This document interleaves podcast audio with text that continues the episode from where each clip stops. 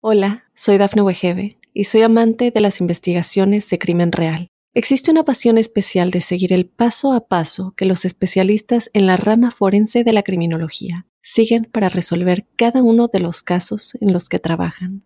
Si tú, como yo, eres una de las personas que encuentran fascinante escuchar este tipo de investigaciones, te invito a escuchar el podcast Trazos Criminales con la experta en perfilación criminal, Laura Quiñones Orquiza en tu plataforma de audio favorita. Óyenos audio. En este episodio de Crímenes de Terror, conocerás la vida del asesino en serie Charles Manson, uno de los peores criminales de la historia de Estados Unidos.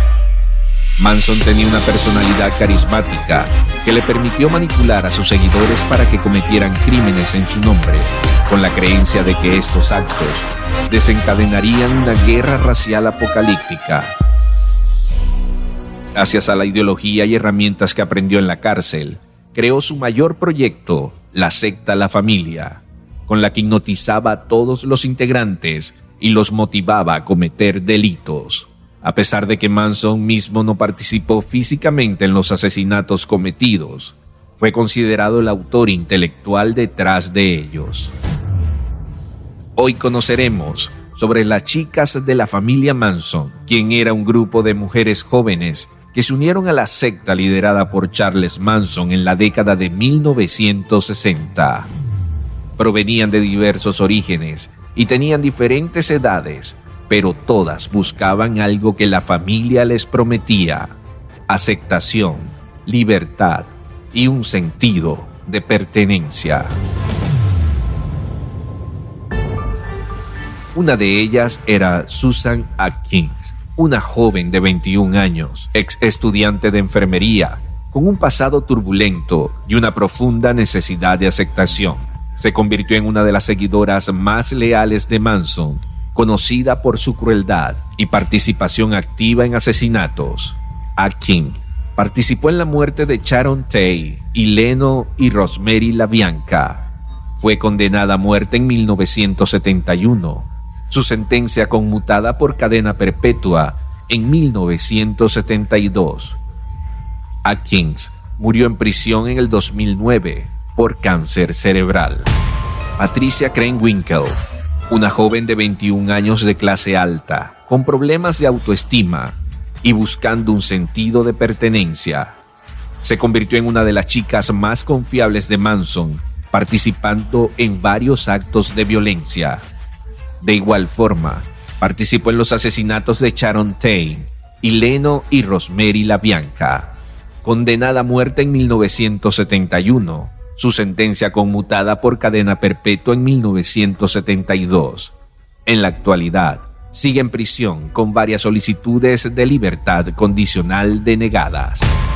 Y por último, Leslie Van Houten, una joven de 19 años de clase media, con problemas de rebeldía y buscando una vida alternativa. Se unió a la familia Manson buscando libertad y aventura, pero no participó directamente en los asesinatos. Acusada de conspiración para cometer asesinato y apuñalar a Leno LaBianca. Condenada a muerte en 1971, su sentencia conmutada por cadena perpetua en 1972. Leslie fue puesta en libertad en el año 2023. Las chicas de la familia Manson provenían de diversos orígenes, pero todas buscaban lo mismo, aceptación, libertad y un sentido de pertenencia.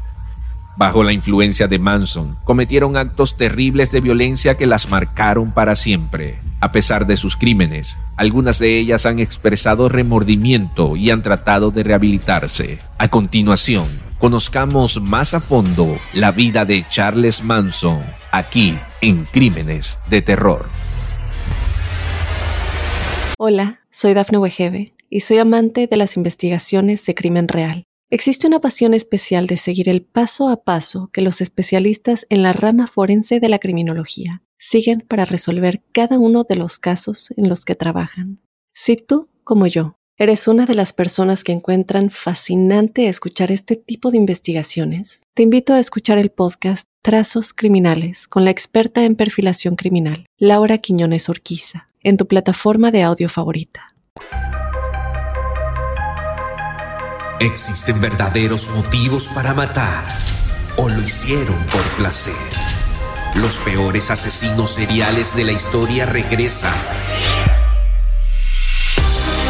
Conoceremos los macabros asesinatos que cometieron, sus deseos más ocultos y las sentencias que recibieron por todo el terror y la sangre que derramaron. Ten cuidado, porque nunca sabes quién será la próxima víctima de estos crímenes de terror. Bienvenidas y bienvenidos al segundo episodio de nuestra nueva serie Crímenes de Terror. Yo soy José Luis Montenegro y en cada episodio viajaremos en el tiempo para recordar los peores crímenes y a los personajes malignos que marcaron la historia de Estados Unidos. El caso de hoy es el de uno de los asesinos más mediáticos de la historia reciente y del que también se han escrito decenas de libros y series de televisión. Me refiero a Charles Miles Manson, el líder de la secta La Familia.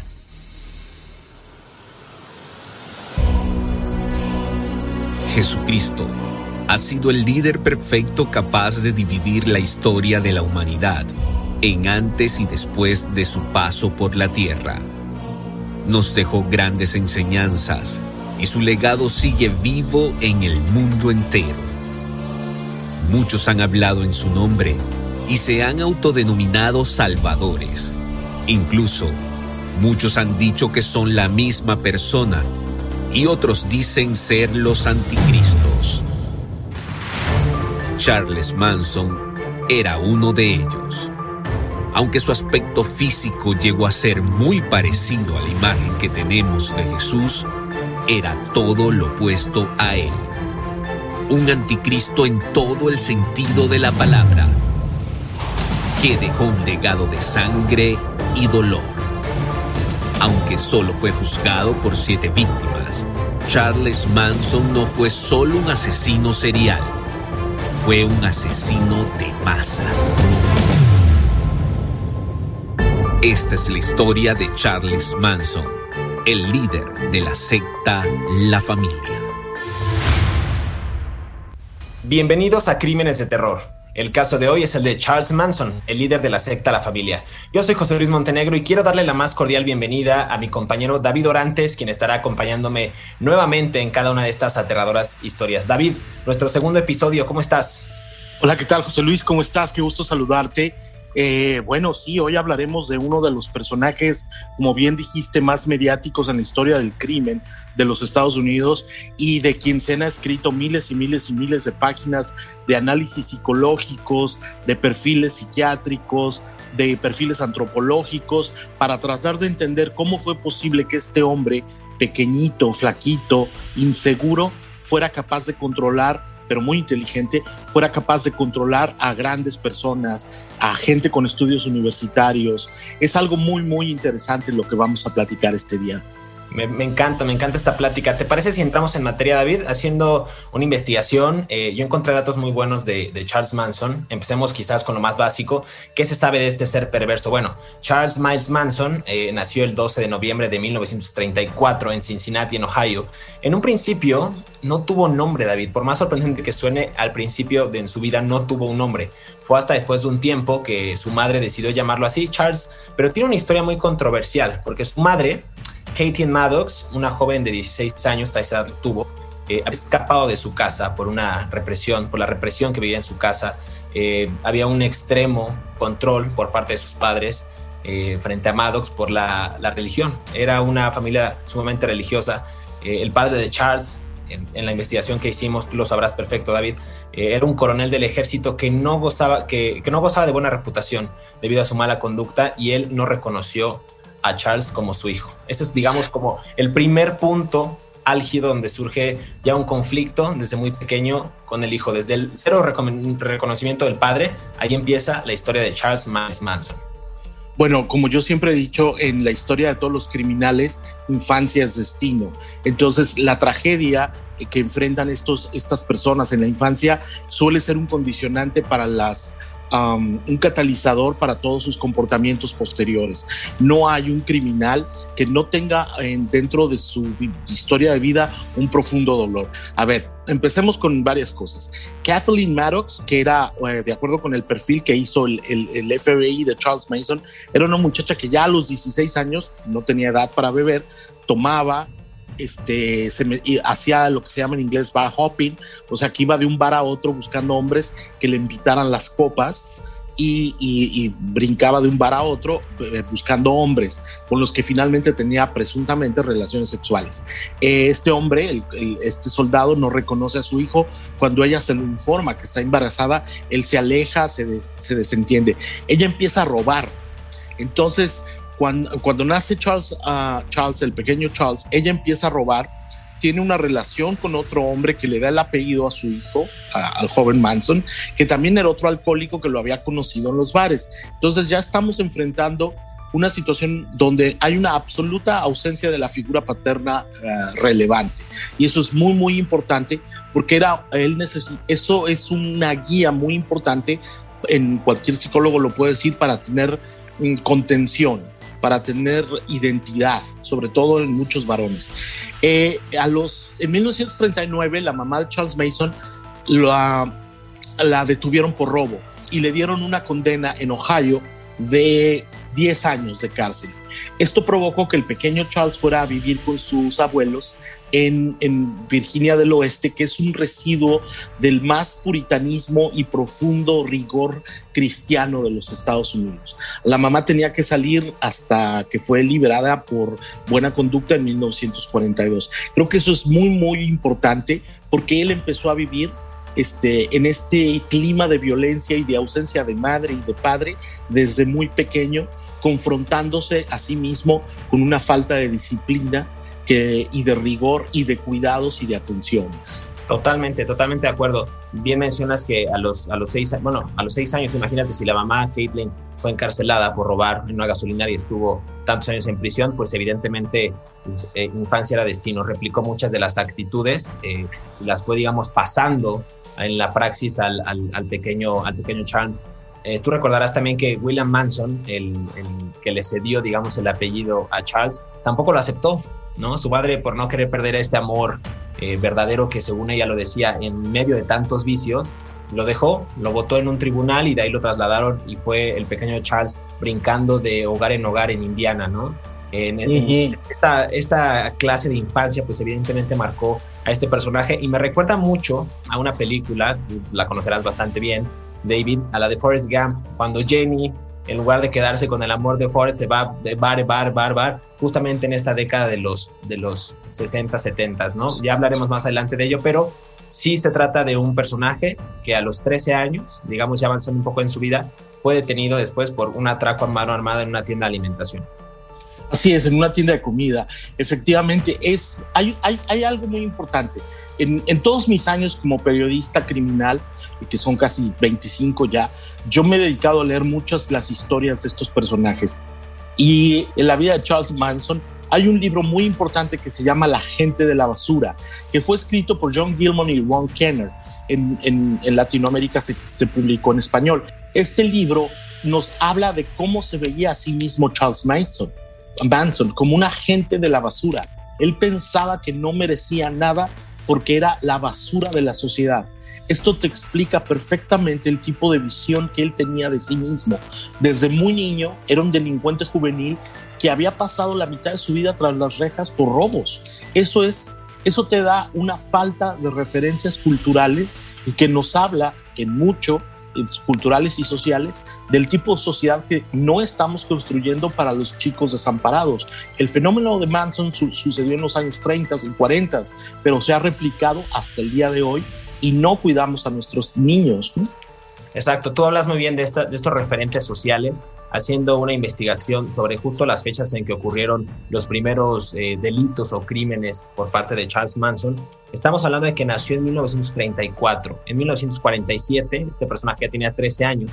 Estamos hablando de la década de los 40. Le tocó vivir episodios muy fuertes a Charles Manson tan convulsos de la sociedad. Estamos hablando de la Segunda Guerra Mundial, por ejemplo, la consolidación de figuras como Franco, como Hitler, como Mussolini, como eh, otros, otros tantos, políticas duras y controversiales y hechos que ocurrieron durante esos años, como eh, lo que ocurrió con Harry, Harry Truman, el lanzamiento de la bomba atómica en, en Hiroshima y Nagasaki en Japón. Es decir, encontramos muchos episodios duros y muchos referentes que podrían haber marcado también o que pudo haber vivido tan de cerca Charles Manson en, Estados Unidos.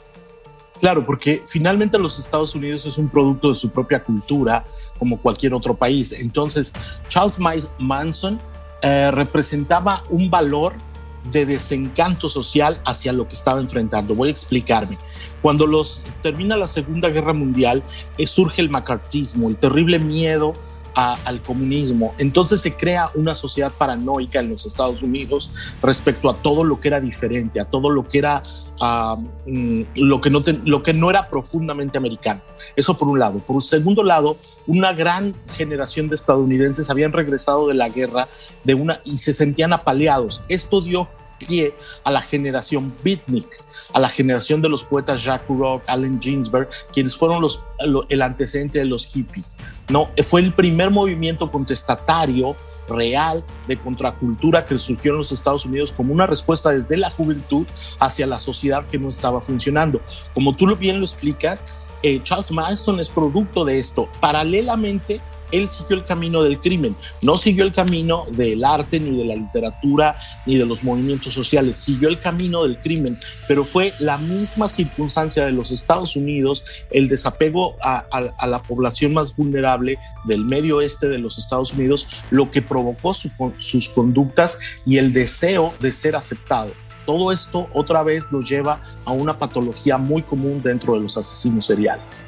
Y también entra una parte muy importante, David, que, estás haciendo un análisis muy bueno. Estamos entrando en muy buena materia de las influencias sociales y de movimientos y conflictos, en este caso bélicos, que pudieron haber marcado la, la forma de actuar, quizás el modus vivendi de este personaje, pero también en la antesala de todos estos acontecimientos viene el tema de las drogas, es decir, el tema del surgimiento de nuevos de nuevos estupefacientes y nuevas drogas sintéticas. Ya hablamos después, hablaremos más adelante, pues, del LSD y otras, y otros, y otras sustancias que en ese entonces ya aunando, aun, este, adentrándonos a la, a la ola de los 60, pues son un boom y la gente quiere liberarse y la gente empieza a conocer su cuerpo y quiere tener diferentes experiencias y de ahí él, como bien lo dices, lo ocupa todo para empezar a hacer el mal. Bueno, él empezó a hacer el mal desde muy joven. Estuvo casado con una chica que se llamaba Rosalie Jane Williams y por un breve tiempo él trató de, de, de llevar una vida más o menos recta con esta mujer, pero después de muchos problemas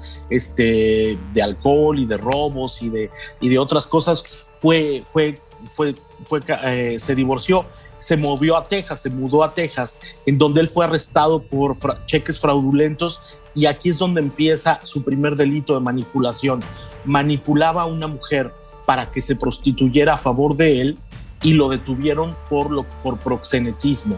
Esto es muy importante porque fue la primera vez que él descubrió el poder de su manipulación. Esto ya fue eh, a finales de los 50 y principios de los 60 en Texas y Nuevo México.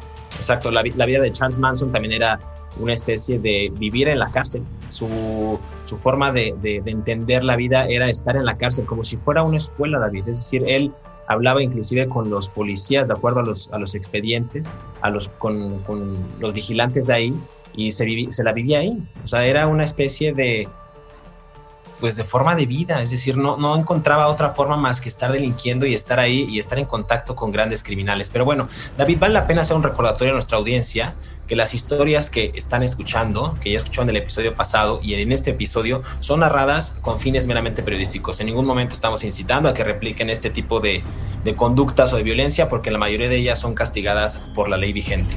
El caso de hoy, David, vamos a escucharlo, es el de Charles Manson, el líder de la secta La Familia. Hola, soy Dafne Wegebe y soy amante de las investigaciones de crimen real. Existe una pasión especial de seguir el paso a paso que los especialistas en la rama forense de la criminología siguen para resolver cada uno de los casos en los que trabajan. Si tú, como yo, ¿Eres una de las personas que encuentran fascinante escuchar este tipo de investigaciones? Te invito a escuchar el podcast Trazos Criminales con la experta en perfilación criminal, Laura Quiñones Orquiza, en tu plataforma de audio favorita. Cinco detalles perturbadores de la vida del asesino en serie Charles Manson, uno de los peores criminales de la historia de Estados Unidos. 1. Charles Manson no tuvo nombre durante las primeras semanas de su vida. El líder del culto tuvo una infancia complicada. Su mamá, era apenas un adolescente y según los rumores durante las primeras semanas de su vida, fue identificado solo como Noney Maddox. 2. Como muchos otros asesinos seriales, Charles nunca conoció a su papá. Él tomó el nombre de su padrastro, que solo estuvo casado cuatro años con su mamá, que era alcohólica y solía tratar a su hijo con crueldad. 3. Fue vendido de niño por una jarra de cerveza. De acuerdo con CNN, Kathleen Maddox vendió a su hijo a una mujer a cambio de una jarra de cerveza. El tío del niño tuvo que investigar quién era esa mujer y fue a recuperarlo para regresarlo a su casa. 4. Manson aprendió a manipular con libros de autoayuda. Charles pasó mucho tiempo en prisión a lo largo de su vida. Ahí se encontró con libros como How to Win Friends and Influence People, que lo ayudó a convencer a sus seguidores de unirse a su culto y hacer una serie de cosas en su nombre. 5. Manson tenía una lista de celebridades a las que quería eliminar. Manson y su familia querían ganar fama cometiendo una serie de asesinatos de alto perfil.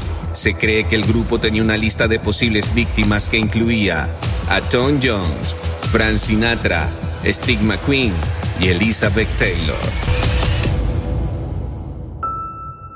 Estamos de vuelta, David. Ya conocimos un poco más acerca del perfil de Charles Manson, este líder ex líder de la secta La Familia. ¿Te parece si hablamos un poco más acerca de su trayectoria para mal, evidentemente su trayectoria criminal? Vamos a hablar de los asesinatos de Charles Manson. ¿Qué podemos, qué podemos ahondar de este tema, David? Bueno, vamos empezando con un poco de contexto histórico porque nada se responde por la nada. Eh, el, el Charles Manson se mudó en los años 60 a los estados, al área de San Francisco eh, después de haber pasado un tiempo en Texas y Nuevo México detenido por sus casos de eh, proxenetismo, que es cuando un hombre forza a una mujer a la prostitución.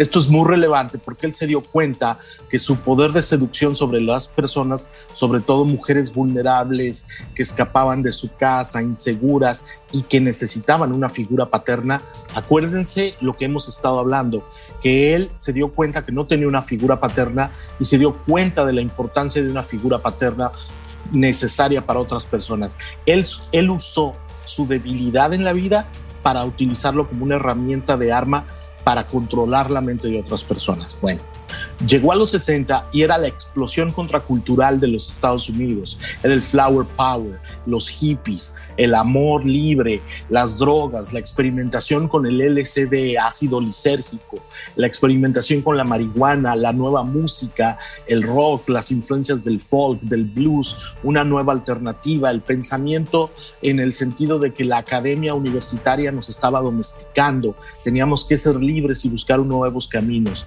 Eso eso, todo eso en San Francisco fue el caldo de cultivo que encontró Charles Manson para crear una secta.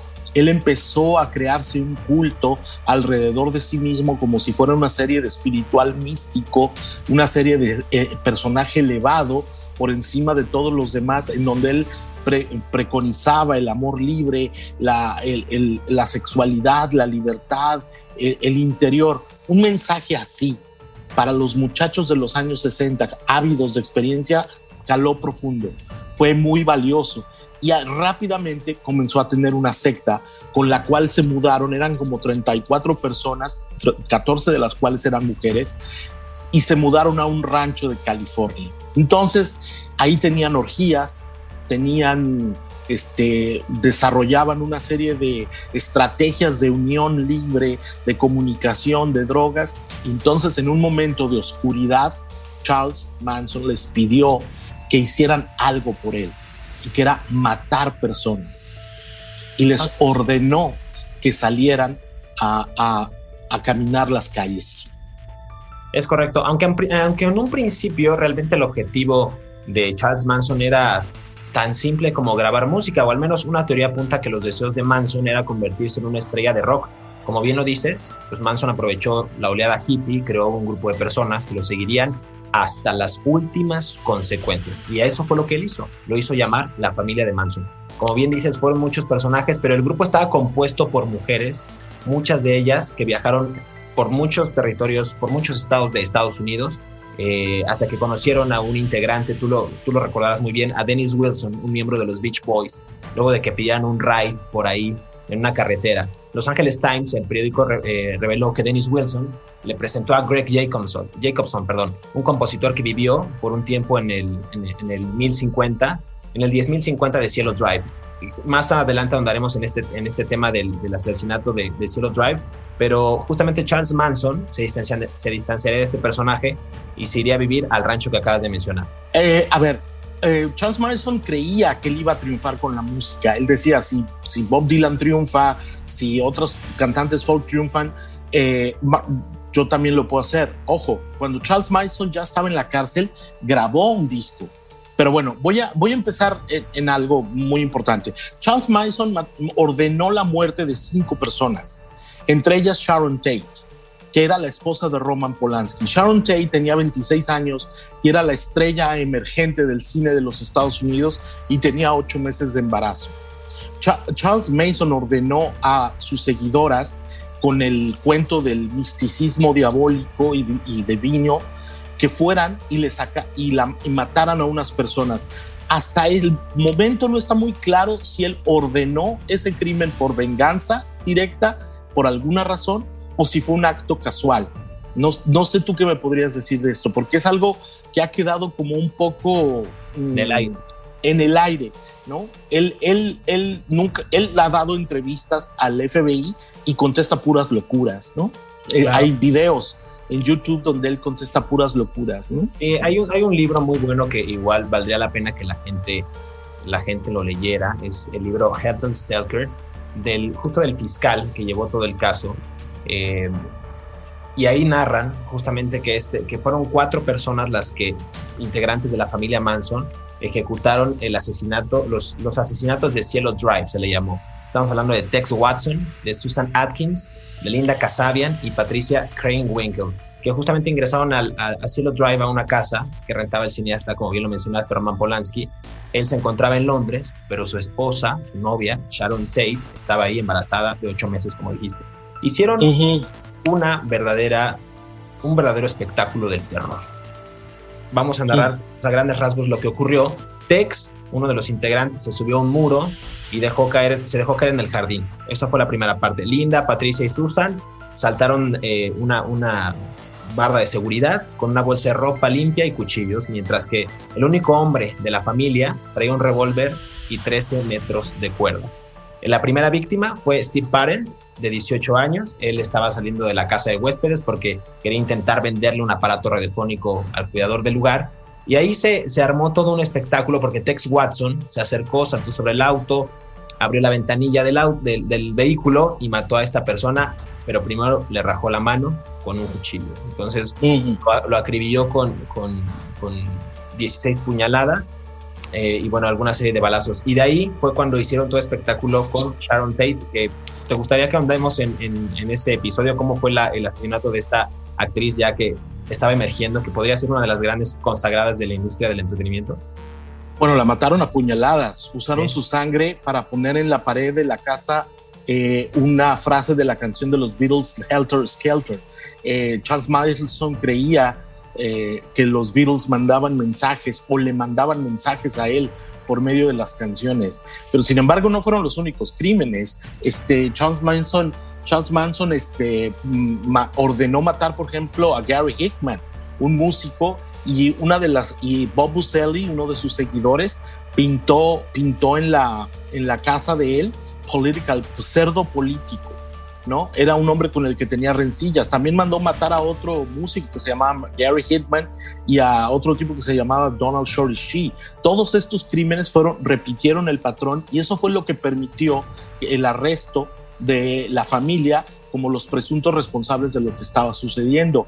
Eh, él se regodeaba con, los detalles, Charles Manson, con los detalles que sus amantes, porque eh, Susan Atkins y Patricia eran sus amantes, le daban detalles de lo que le habían hecho a las víctimas. Y eso presuntamente le daba mucho placer y mucho gusto, porque tenía el poder de poder mandar sobre la gente. Otra vez, él era la figura paterna que daba órdenes a sus hijos. Eh, yo quiero insistir mucho en eso porque se conecta directamente con su ausencia de figura paterna de la niñez y, la ausencia de figura paterna de todos estos personajes. Entonces es un, asunto que me parece muy, muy relevante de analizar todo el tiempo. ¿Qué habrá, ¿Qué habrá pasado por la, por la cabeza de Charles Manson? Bien comentábamos del asesinato de, de Cielo Drive, pero al día siguiente, después de matar a cuatro personas, eh, ocurre el homicidio de Lenny Bosner y La Bianca, que fue un caso que los llevó ya al final, que lo veremos a continuación, lo platicaremos, a la detención y posterior al juicio, pero este personaje con toda esta maldad se, se parece mucho al primer capítulo que, que, que, tuvimos en Crímenes de Terror de Jeffrey Dahmer, donde, insisto, la figura paterna nuevamente falta, una serie de carencias por la, por la falta justo de, de la del afecto de los padres, la orientación, en este caso se, se, suma más en la parte de Charles Manson a una oleada social, a movimientos, a la aparición de nuevas, nuevas drogas, es decir, estamos frente a escenarios un poco similares, sí, pero en contextos sociales distintos que terminan por estar haciendo espectáculos de terror cada vez peores. Claro, porque el asesino en serie se caracteriza por nunca quedar satisfecho. Esto es como cuando tú coleccionas cosas tú siempre quieres otra cosa en tu colección, ¿no? O sea, cuando quieres un, cuando tú quieres, quieres coleccionar todas las películas de, de ovnis, ¿no? Tú, siempre te falta una película. Entonces la mentalidad retorcida del asesino en serie con base a los perfiles psicológicos que yo he leído de este tipo de criminales, es que ellos nunca están satisfechos, jamás, incluso en la cárcel no quedan satisfechos, ¿no? Ahí él, él ordenó matar a siete personas en dos días a los que estaban con, los, eh, con Sharon Tate en una fiesta y al matrimonio La Bianca.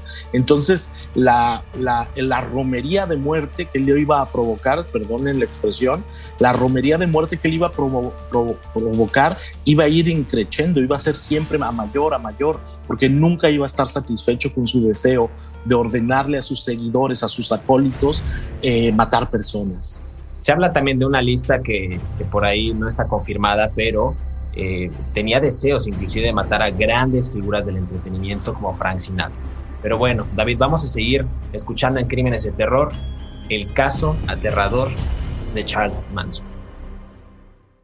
Hola, soy Dafne Wegebe y soy amante de las investigaciones de crimen real. Existe una pasión especial de seguir el paso a paso que los especialistas en la rama forense de la criminología siguen para resolver cada uno de los casos en los que trabajan. Si tú como yo, ¿eres una de las personas que encuentran fascinante escuchar este tipo de investigaciones? Te invito a escuchar el podcast Trazos Criminales con la experta en perfilación criminal, Laura Quiñones Orquiza, en tu plataforma de audio favorita.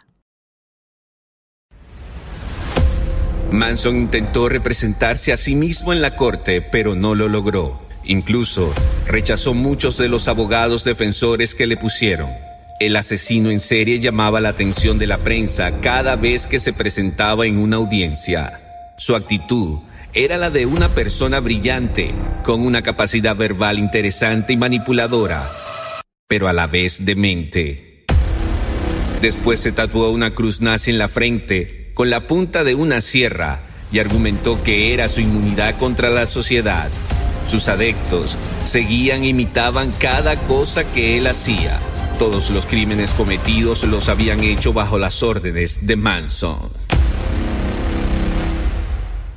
Ya volvimos, David. Pues vamos a seguir hablando acerca de Charles Manson. Ahora vamos a ahondar un poco en el juicio, pero antes quisiera comentarte algunos datos curiosos que también encontré en la investigación, que era que en el grupo de Charles Manson, en la familia, había reglas que se debían seguir y eran estrictas tal cual era Charles Manson en su persona. Es decir, uno, no era libre de salir las personas que estuvieran dentro de, esta organización, no tenían permiso de salir y en caso de que salieran tenían amenazas de muerte eh, por parte de Charles Manson.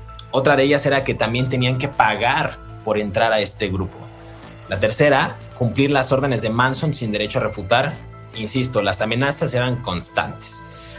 La otra era que todo era bajo una ideología racista. Ya lo, comentabas muy bien en el, en el, en el segmento pasado, que pues justo los, los Beatles, según él, le mandaban eh, señales porque venía una guerra racista. Entonces, todo era bajo esta ideología racista en el que que entrara tenía que cubrir y cumplir con ciertas condiciones. Una de ellas era, tú no debes de ser raza negra, de raza negra, porque pues, si no, no, no, podrías pertenecer a nuestra, a nuestra organización. Permanecer en, eh, puros juicios de su ideología, el, el cual era la promiscuidad, como bien lo comentaste, sentimientos de odio y bueno, todo este mundo que, se incluye en esta secta. Y bueno, los seguidores de Manson están prácticamente hipnotizados bajo esta, bajo esta disyuntiva, bajo esta premisa, pues no era, no era casualidad que las personas que ejecutaron muchos de estos asesinatos, pues realmente estuvieran fuera de sí, ¿no? Fuera de órbita. Hay, hay que recordar varias cosas. Eh, estábamos hablando desde los 60, que era el despertar de la revolución de conciencias en los Estados Unidos y que trajo muchas cosas buenas para la cultura de este país, ¿no? Eh, eso, eso no lo podemos olvidar. Sin embargo, también trajo el extremismo racial exacerbado hacia otros lados. Eh, por un lado, en los Estados Unidos estaba surgiendo el movimiento de derechos de las libertades civiles de la comunidad afroamericana y uno de los grupos radicales dentro de esos grupos fueron los Black Panthers, los Panteras Negras. Y, estas, es, y Charles Manson utilizó a las Panteras Negras como una excusa, como un pretexto en lo que él que pretendía que, iban que iba a ser el, una guerra racial que iba a haber en los Estados Unidos. Y él se anticipó a todo esto diciendo que, que los afroamericanos iban a venir a matarlos a todos y que ellos deberían de, defenderse. Obviamente estamos hablando de una persona que no tiene muy bien amueblada su cabecita, ¿no? Estamos hablando de alguien que utiliza cualquier táctica para manipular a las personas. Yo insisto, Charles Manson nunca mató a nadie, él nunca le tocó el cuerpo a nadie, solamente a un vendedor de drogas en Hollywood que los acusó a, que acusó a, Re, a Tex uno de sus seguidores, de robarle drogas, que también era un vendedor de drogas, pero es la única persona a la que él mató. Pero el resto de las personas que mataron, por las cuales fue condenado a cadena perpetua, este, fueron, fueron eh, asesinados, por, por ejemplo, por tres mujeres que eran sus más devotas seguidoras, Leslie Von Houten, Susan Atkins y Patricia, Patricia Krenwinkel. Las tres venían de eh, contextos de búsqueda, de necesidad de llenar cosas. Entonces, todo el contexto de estos crímenes está relacionado con una época en los Estados Unidos donde la, población juvenil buscaba respuestas porque el modelo de ideología que se les había impuesto ya no funcionaba. Me suena mucho también a, lo que está pasando en, estos días y que lleva, pues digamos que un año, dos años en, proceso de juicio y de, escrutinio público más bien, el caso de Nexium con Kit Ranier, ¿no? Es decir, un líder de una secta poderoso que tiene la capacidad para manipular a personas de bajo rango, inclusive él ahora con una red más sofisticada, pues establecer cierto tipo de niveles para que tú puedas alcanzar, entre comillas, llegar a ser como él. Entonces, tenemos esta premisa de Charles Manson de un sujeto que manipulaba a sus víctimas, que les imponía una serie de códigos y además, pues él, como bien lo dices, él ni siquiera ejecutaba ninguna de las acciones, él simplemente era la cabecilla de un grupo de matones que en una oleada, justamente de los años 60, en la liberación tanto sexual como ideológica, como artística, como musical, absolutamente de todo, pudieron ejecutar este tipo de crímenes. Diga, ahora, ahora bien, David, eh, Charles Manson intentó al momento del juicio, una vez que acabó, cesó el terror en Los Ángeles después de las declaraciones ante un juez por el caso de La Bianca. Eh, pues digamos que ahí empieza ya el parteaguas o el declive de este personaje, de Charles Manson. Híjole, yo no estoy tan seguro que empezó el declive. Voy a debatir contigo. Voy a debatir contigo en este dos. este programa es para debatir, David. Venga. Voy, voy a debatir contigo en dos puntos. Primero, yo no creo que hayan sido matones los seguidores de Charles Manson. Eh, yo creo que eran una serie de muchachos que estaban tratando de buscar respuestas a, su, a, las respuestas esenciales, a las preguntas esenciales que nos hacemos todos en la vida de quién soy, cuál es mi futuro. hay que recordar que casi todas las muchachas que estaban en el grupo de Charles Manson tenían entre 16 y 20 años. Es cuando más vulnerable estás en la vida como adolescente buscando respuestas para ti mismo. No sabes ni quién eres, ni cómo eres, ni por qué eres como eres. Eh, bueno, algunos no lo sabemos casi a los 50 años, imagínate. entonces, ¿no son matones? ¿No son matones entonces? Es que, es que el concepto de matón es otra cosa. Yo creo que ellos son asesinos que fueron manipulados. Un matón a mí me parece que es una persona que tiene la disposición de cometer un crimen a partir de, una deducción del hecho criminal. Un, un, asesino por manipulación es otra cosa. En muchos sentidos, en muchos sentidos, yo creo que, salvo Tex, ay, siempre se me olvida cómo se apellida, Tex Watson, que le decían Tex porque era de Texas, Charles Tex Watson, en realidad todos los otros muchachos yo creo que eran unos, ah, unas víctimas que fueron utilizadas por, ah, por Charles Manson para sus fines. Entonces, el concepto de matón me parece que en términos criminales, sociológicos y antropológicos tiene que ver con un criminal a sueldo o con un criminal de una pandilla o con un criminal del crimen organizado, el concepto de matón. El concepto de asesino se puede entender desde otras maneras. Tú puedes ser un asesino porque, porque ibas borracho manejando y atropellaste a una persona y entonces te acusan de asesinato por intoxicación. Eso es otra cosa. El concepto de matón es una ideología del crimen para perpetrarlo con intención. Entonces, ese es mi primer debate. Mi segundo debate es que eh, la, experiencia de vivir la juventud es absolutamente válida y de experimentar. Sin embargo, cuando uno está vulnerable en esas circunstancias, es cuando uno realmente se queda en problemas para enfrentar eh, a un manipulador como lo fue Charles Manson. Entonces yo creo que las víctimas de él, eh, las personas de su secta, también fueron víctimas. Ok, voy a retomar otra vez el caso de, de Nexium, por ejemplo. Entonces, todas las personas que ejecutaron algún tipo de crimen o algún tipo de lesión en contra de otra persona son víctimas y no se les debería juzgar por eh, algún tipo de agresión simplemente por ser partícipes de un manipulador profesional. Estamos, estás diciendo que Charles Manson manipuló a estas personas para que pudiera ellos e, ejecutar los crímenes y atribuírselos a ellos en una especie de asesinatos o asesinos a ellos. Entonces, no sé, no quiero, vamos, podemos debatir el punto, pues, pero parece que le estás quitando responsabilidad a los chicos que estaban en su despertar, en su juventud, pero le estás atribuyendo un poquito más de carga a Charles Manson. Me parece que podríamos equiparar un poco eh, lo que ellos hicieron como parte de su manipulación, sí, si quieres, pero también aunado a lo que el personaje hacía. Yo los veo a la par, tanto el manipulable como el manipulador. Yo también estoy de acuerdo contigo, yo no le estoy quitando responsabilidad, nunca dije que fueran menos responsables dijo que fueron susceptibles de ser manipulables. Eso es otra cosa. Cuando tú estás expuesto a un, ellos son tan responsables como cualquier otro y lo que merecen es la condena. Eh, evidentemente recibieron una cadena de, cadena perpetua en California, porque en California no existe la pena de muerte. Charles Manson murió por causas naturales hasta el 2017. Yo no estoy diciendo que ellos no sean responsables. Lo que estoy diciendo es que ellos fueron vulnerables en una época en donde la juventud es particularmente vulnerable. Ellos si hubieran tenido unos referentes reales de, relaciones, hubieran podido haber dado un paso atrás y, quitarse. Sin embargo, no lo tenían. Por supuesto que se merecen lo que les dieron. Lo que estoy debatiendo es lo que tú decías, el concepto de matón en relación al concepto de asesino. Son dos cosas completamente diferentes, en tanto como, como, como en términos criminalísticos como psicológicos. Perfecto. Oye, yo te decía ahorita otro punto de debate que el caso de Charles Manson se ve en declive cuando testifican por el caso de la Bianca y de otros juicios y el juicio pues se lleva a cabo durante nueve meses y medio en los años 70, en el año 70.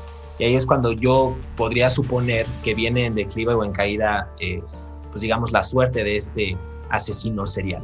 Es que yo no estoy tan seguro. Bueno, fue en declive porque lo detuvieron, pero Charles Manson recibía dinero en la cárcel. Había gente que no, bueno, no sé si operando, pero Charles Manson se convirtió en una figura de culto popular en los Estados Unidos, ¿no? Aquí hay muchos freaks en los Estados Unidos y muchas personas que sentían compasión por él o que se sentían atraídas por él. A ver, nada hay más seductor que la fama. Charles Manson era un hombre famoso. Él recibía todos los días decenas de cartas de mujeres que se querían casar con él. O sea, así como que en declive, en declive, en declive, no estaba recibía dinero, recibía um, gente, tú le puedes poner dinero aquí en las cárceles de los Estados Unidos en lo que se llama el commissary.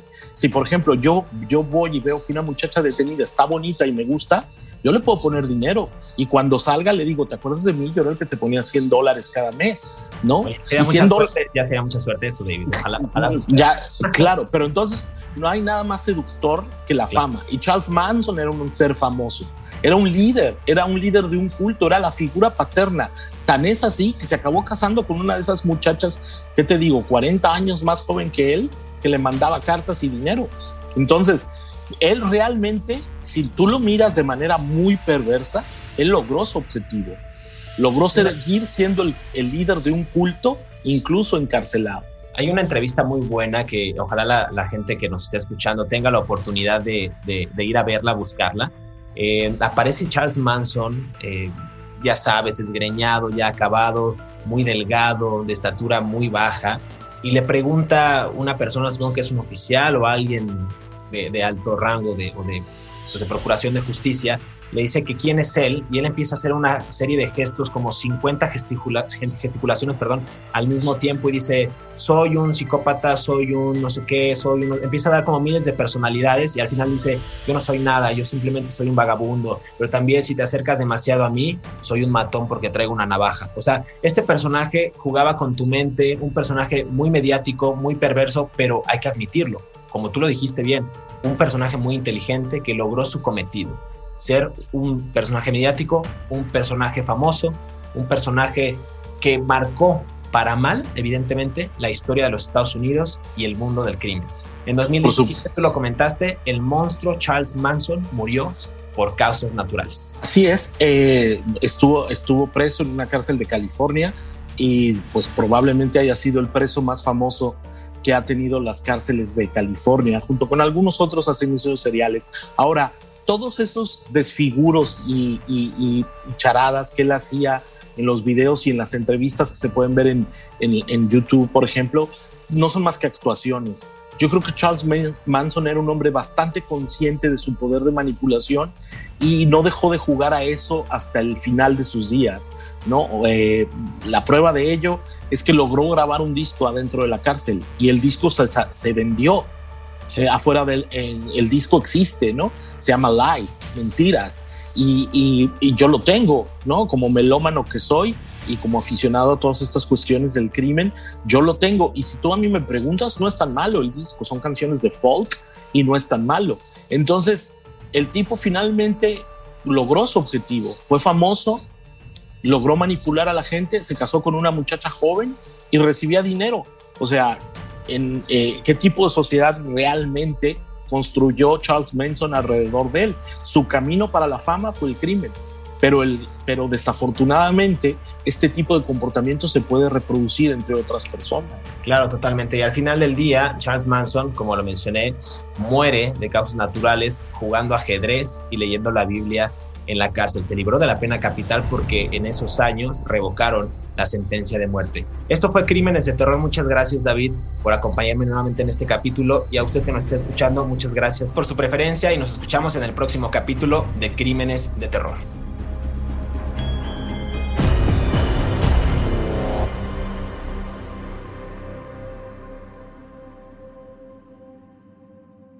Hola, soy Dafne Wegebe y soy amante de las investigaciones de crimen real. Existe una pasión especial de seguir el paso a paso que los especialistas en la rama forense de la criminología siguen para resolver cada uno de los casos en los que trabajan.